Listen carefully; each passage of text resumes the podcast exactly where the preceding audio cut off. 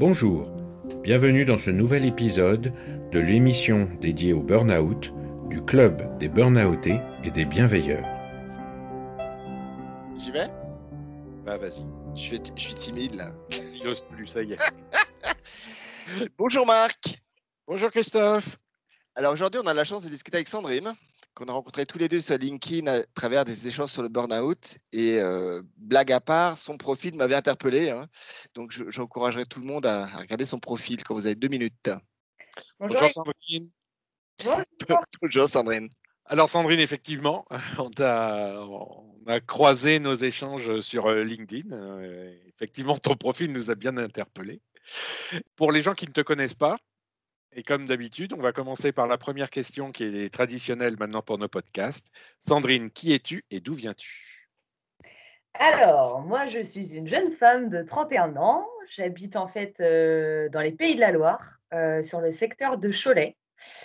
Euh, je suis issue, j'ai fait toute ma carrière professionnelle euh, dans le domaine du recrutement au sein des agences d'emploi. D'accord. Euh, donc évidemment, aujourd'hui, on est là pour parler du burn-out. Et comme on aime bien nous le rappeler avec Marc, on fait chacun son burn-out. Donc tu vas nous expliquer ton burn-out à toi. Euh, et puis, euh, raconte-nous un petit peu ton expérience autour de ça. Alors, moi, pour tout vous dire, en fait, euh, les signes avant-coureurs du burn-out ont commencé en fait en juin 2018. Durant une semaine de congé, j'ai fait ma première crise d'angoisse sur la route en conduisant, donc un soir. Voilà, ce sentiment d'étouffer, de mourir, le cerveau qui s'enclenche à imaginer la pire des situations. Donc ça, c'était en juin 2018. J'en ai eu une seconde en février 2019. Euh, la même chose euh, durant une période de congé à mon domicile. J'en ai fait une troisième en mai 2019 pendant mes congés à Séville. Et puis, euh, après mes congés, j'ai eu un début de sciatique. Et enfin, la dernière euh, crise d'angoisse que j'ai fait, en fait, c'était euh, durant un déjeuner euh, au travail. Et puis, cette crise d'angoisse m'a beaucoup fatiguée. J'ai quand même voulu travailler quatre jours, mais j'étais dans l'incapacité, en fait, de, poursuivre mon travail. Je ne supportais plus les outils digitaux, toutes les sollicitations. J'avais des difficultés de concentration pour passer mes entretiens avec les candidats. Et puis, je n'arrivais plus à, à communiquer en fait avec mes collègues. C'est ce qui en est ressorti euh, de plus important durant cette période. Et, avec le, recul, qu'est-ce qui te semble avoir été la, source de ça? Qu'est-ce qui, a- qu'est-ce qui aurait pu provoquer ça? Est-ce que c'est quelque chose sur le long terme qui s'est dessiné petit à petit? Euh, Qu'est-ce qui s'est passé? Alors oui, ça s'est fait sur du long terme. Pour tout vous dire, en fait, j'ai été accompagnée par une psychologue dès le début de mon arrêt maladie. Au début de mon arrêt, j'étais persuadée que c'était moi qui étais incapable en fait d'assurer le poste, le nouveau poste que j'avais pris au mois de février en tant que consultante en recrutement. Et puis, en fait, après avoir étudié les différentes situations que j'avais vécues, en fait, les situations anxiogènes, il en est ressorti que c'était une usure psychologique de mes quatre dernières années, euh, avec un manager euh, qui s'opposait à me faire évoluer, donc euh, qui euh, me donnait pas tous les moyens d'atteindre des objectifs pour pouvoir ensuite évoluer sur une fonction en cabinet.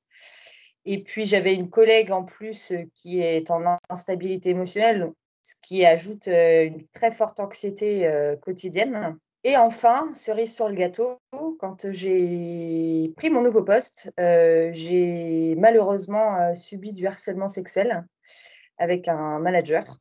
Et euh, voilà, il fallait trouver des alternatives pour pas se retrouver avec lui en duo, parce que forcément, j'appréhendais jusqu'au jour où j'ai subi du harcèlement sexuel. Ça a duré combien de temps tout ça? Alors, quatre ans euh, où j'ai travaillé avec deux personnes euh, toxiques, et puis euh, le manager, ça a duré quatre mois. Ça, C'est super long. Sur le burn-out en, en lui-même, hein, sur quelles ressources tu as pu t'appuyer pour, pour surmonter tout ça? Alors en fait, quand j'ai fait ma, ma deuxième crise d'angoisse en février 2019, euh, je ne savais pas du tout ce qui m'arrivait. Et puis, euh, j'avais une collègue qui avait utilisé l'hypnose pour arrêter de fumer. Donc, euh, je me suis dit, euh, allez hop, on va tenter. Moi, la grande cartésienne que je suis, on va partir sur une approche beaucoup plus spirituelle. J'ai fait la séance d'hypnose et en fait, la thérapeute m'a dit que la crise d'angoisse était une souffrance profonde. j'en suis restée là.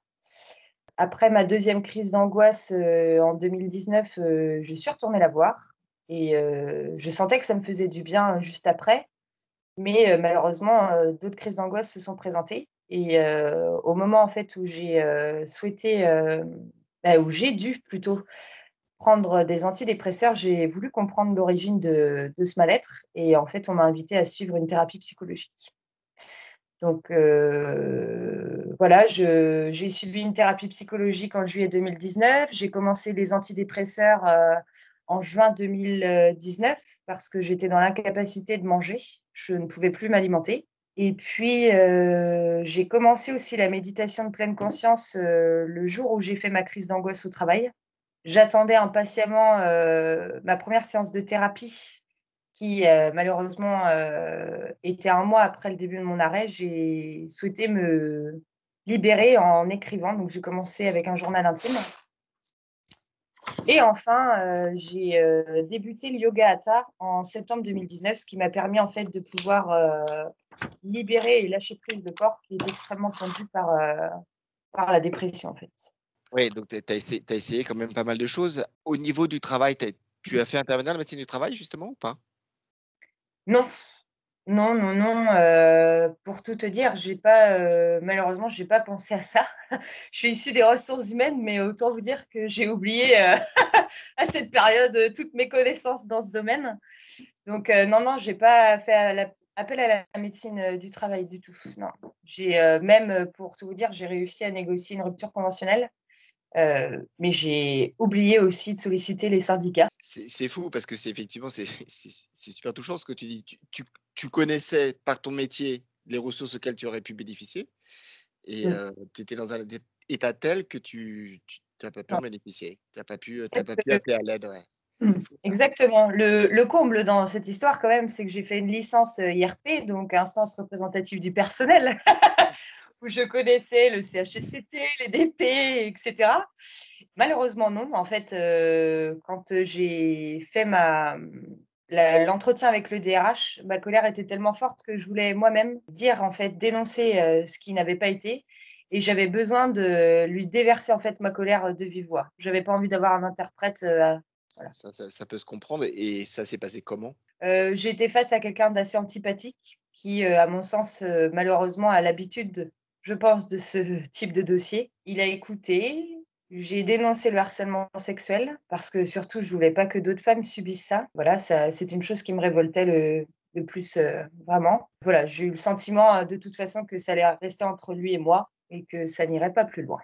Alors justement, on avait parlé euh, un petit peu de, tout ça ensemble et tu, nous as parlé de, de quelque chose que tu as mis en place, ce qui t'a beaucoup aidé aussi à remonter euh, la pente. Est-ce que tu peux nous parler de ce que tu appelles le Miracle Morning? Parce que ça, je pense que peu de gens connaissent. Et nous, ça nous a énormément intéressés. Alors, le Miracle Morning, ce n'est pas du tout une chose que j'ai inventée. Hein. J'ai juste copié. en fait, euh, en juillet 2019, euh, quand je suis tombée malade, la période d'arrêt maladie, c'est vraiment une période extrêmement difficile parce qu'on se sent en décalage avec son entourage, avec le rythme. Euh, on a le sentiment que nos journées n'ont plus de sens et on ne se sent pas euh, utile. Et euh, l'envie de sortir du lit bah, n'est simplement pas au rendez-vous parce qu'on avait l'habitude d'aller au travail. Voilà, il y avait des choses qui nous menaient et malheureusement, bon, bah là, il ne m'attendait rien en fait. Et je savais que voilà, la routine fait partie de la vie, on en a besoin aussi, c'est ce qui apporte une certaine sécurité. Et euh, je m'étais un peu informée sur ce sujet. Et j'ai lu le livre euh, de euh, Al Elrod, qui expliquait en fait sa méthode du Miracle Morning, qui lui-même a a eu malheureusement des dépressions. Et je m'en suis inspirée. Et je me suis dit, bon voilà, Sandrine, il faut que tu donnes du sens à tes journées. Euh, il faut penser à ta santé et voilà, le burn-out, c'est une expérience, mais il ne faut pas rester passive. Donc j'ai instauré en fait euh, chaque matin, je mettais un réveil sur mon portable et euh, avec la petite notification Miracle Morning, surtout pour pas oublier. Et voilà, je mettais mon réveil, je faisais une séance de méditation de pleine conscience. Après, je réalisais un exercice d'écriture sur mon journal intime afin de libérer mes émotions de ma journée de la veille pardon, ou de mes angoisses. Et puis après le petit déjeuner, j'allais marcher. Et ça, je l'ai instauré tout le long de ma dépression. Pour vous dire, j'avais mon sac à dos en mode road trip. où j'avais mon journal intime, ma bouteille d'eau, des bananes, et puis ben, surtout pas oublier les anxiolytiques, hein, qui étaient mes grands amis à l'époque. Donc voilà, donc c'est ce que j'ai fait depuis. Ben, j'ai fait ça tout le long de ma maladie, même en automne, j'ai su apprécier et pu apprécier en fait de me balader avec mon parapluie. Mais voilà, c'était essentiel pour garder, pour garder en fait la, de bonnes ondes. Mmh. Et j'ai compris le sens de tout ça parce que j'ai vu beaucoup d'évolution, ce qui m'a permis de vivre la maladie comme une expérience et une période d'introspection sur soi, un voyage vers soi. Et je l'ai compris parce qu'un mois après que j'avais instauré ça, j'en ai discuté avec ma psychologue, où je suis arrivée en séance et je lui dis, euh, je comprends pas, je me trouve zen. et je lui dis, c'est mes antidépresseurs. et elle, me, elle rigole et elle me dit, ben non, tout simplement, vous, vous créez votre sérotonine naturelle mmh en faisant votre Miracle Morning. Voilà. Donc, euh, et aujourd'hui, je le pratique toujours, euh, sans par contre la marche, parce que maintenant j'ai retrouvé ma forme physique, donc je marche tous les jours. Mmh. Et aujourd'hui, tu vas bien? Ah oui, oui, oui, oui, oui, je vais bien. J'ai retrouvé euh, ma forme physique, mon mental. bon, j'ai toujours eu mon humour, hein. ça, je l'ai toujours gardé. si, si, tout va bien. Après, voilà, je constate qu'aujourd'hui, je vais réinsérer le monde professionnel en douceur en commençant euh, une formation euh, justement la semaine prochaine. Et euh, je constate déjà par certains exercices que la concentration n'est pas totalement au rendez-vous. C'est-à-dire qu'après une période de 45 minutes, je suis dans l'incapacité de poursuivre des tâches qui me demandent beaucoup de concentration. Donc ça, c'est un nouvel apprentissage à, à vivre. Tu l'appréhendes? Oui, parce que, bon, voilà, ça fait un an que je ne travaille pas j'ai une soif énorme de retrouver le monde professionnel. Et voilà, c'est un peu frustrant de, d'avoir l'envie, les capacités physiques et de se dire, bah mince, j'ai encore cet handicap qui me bloque à pouvoir m'épanouir pleinement en fait. Donc oui, forcément, j'angoisse. Après, je sais que c'est une période qui va, ça va aller de mieux en mieux en fait avec le temps. Mais il faut accepter toujours cette période. Euh, l'acceptation, c'est la clé en fait. Il faut l'accepter et c'est moins difficile à vivre, c'est comme ça. Je ne sais pas ce que tu en penses, Marc, mais effectivement, de toute façon, il y, a le déni pendant la phase de burning, hein, avant le burn-out. Euh, et puis, euh, au contraire, une fois que tu es dans l'acceptation, tu es sur la, voie de la, guérison. Donc, effectivement, selon les personnes, et c'est pour ça qu'avec Marc, on, dit toujours, on fait son burn-out parce qu'on est tous différents et on fait tous des, on a tous des, causes, des symptômes et des conséquences différentes. Mais euh, effectivement, le, chemin vers la guérison est aussi différent d'une personne à l'autre. Donc, ça prendra peut-être plus de temps que d'autres personnes ou moins de temps. Déjà, garde ton humour, garde ton sourire, parce que nous, on a la chance de le voir en, oh direct live, là. Oui, oui, hein. tout à fait. C'est super important. Et puis, il y a quand même tout ce côté très positif et très optimiste de ta part qui, qui, qui, va faire du bien aux, personnes qui vont écouter, je pense. Oui, et puis après, comme je disais, en fait, ça a été le burn-out. Alors, je ne sais pas comment chacun le vit, mais moi, en fait, ça a été une, une renaissance comme tout le monde, mais une renaissance face à des passions qui m'animaient déjà beaucoup, dont la santé, euh, la psychologie et euh, le fonctionnement du corps humain. Donc en fait, euh, cette période de burn-out m'a permis, moi, d'être mon propre cobaye sur les capacités du corps. Je l'ai vu et je le vois encore évoluer chaque semaine, même au niveau du cerveau. Et je suis même bluffée de tout ça. Donc, je trouve ça passionnant et je sais que ça donnera du sens pour mon futur métier. Est-ce que tu découvres des nouvelles capacités, Des choses peut-être que tu n'utilisais peut-être pas ou des, capacités que tu bridais peut-être avant et qui maintenant s'expriment vraiment L'imagination, la créativité, je me trouvais quelqu'un de très euh, carré.